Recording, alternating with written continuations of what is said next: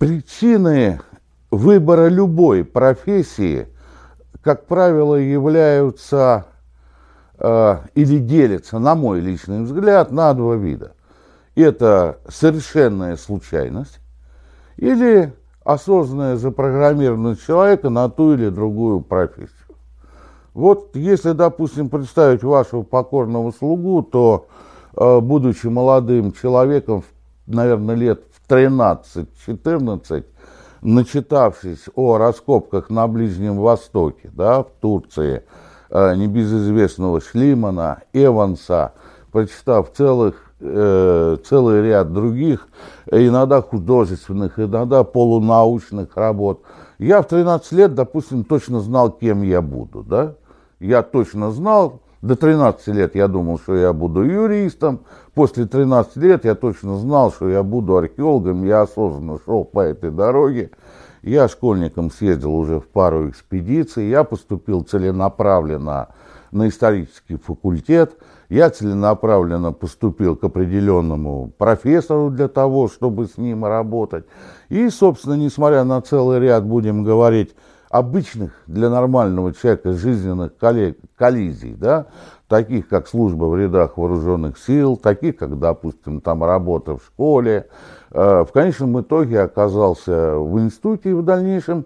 Вся моя жизнь, безусловно, в той или другой степени была связана с археологией, причем только моя, это была жизнь в значительной степени моей семьи, моих детей, которые в экспедиции вырастали. Мы же сейчас находимся в экспедиции, да, и видим, что здесь растут эти дети, они здесь вырастают.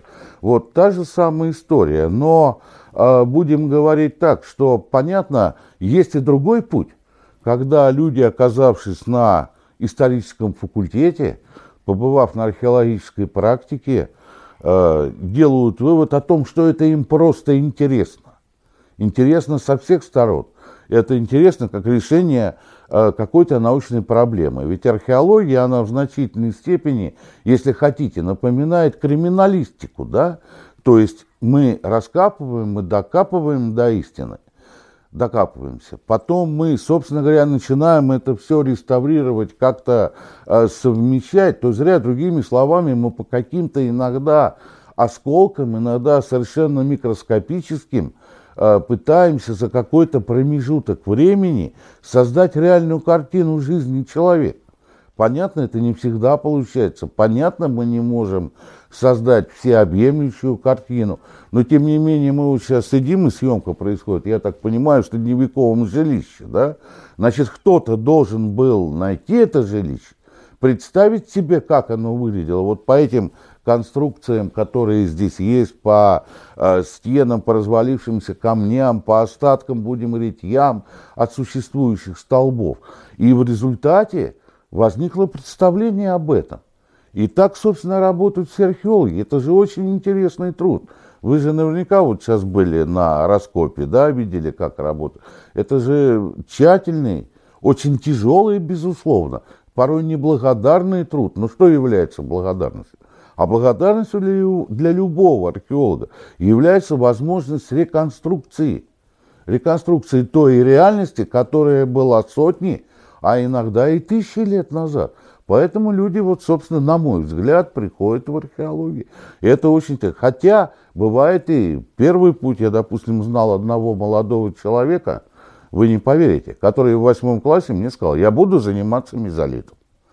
Мне уже было далеко там за 30, там чуть ли там не ближе к 40. И вот он сказал, я буду заниматься мезоитом. Мне это сказал э, мальчик, учащийся в восьмом классе. Я улыбнулся. Сейчас это один из знаменитых ученых, который занимается именно этой проблематикой. И вот я считаю, что вот этот интерес – найти ответы на те вопросы, которые шифруют нам история, которые шифруют нам века, которые прячутся от нас и побуждают, собственно говоря, археологов заниматься этим трудом. А вот я бы хотел закончить эту э, вот часть, да, с вот небольшой такой фразой из такой археологической песни. Э, вы знаете, там есть такие слова хорошие – среди многих профессий едва ли нам, нам назовут археолога труд, да? Потому что, как правило, когда мы видим вывеску, или смотрим кино, или смотрим телевизор, нам всегда показывают, ах, нашли.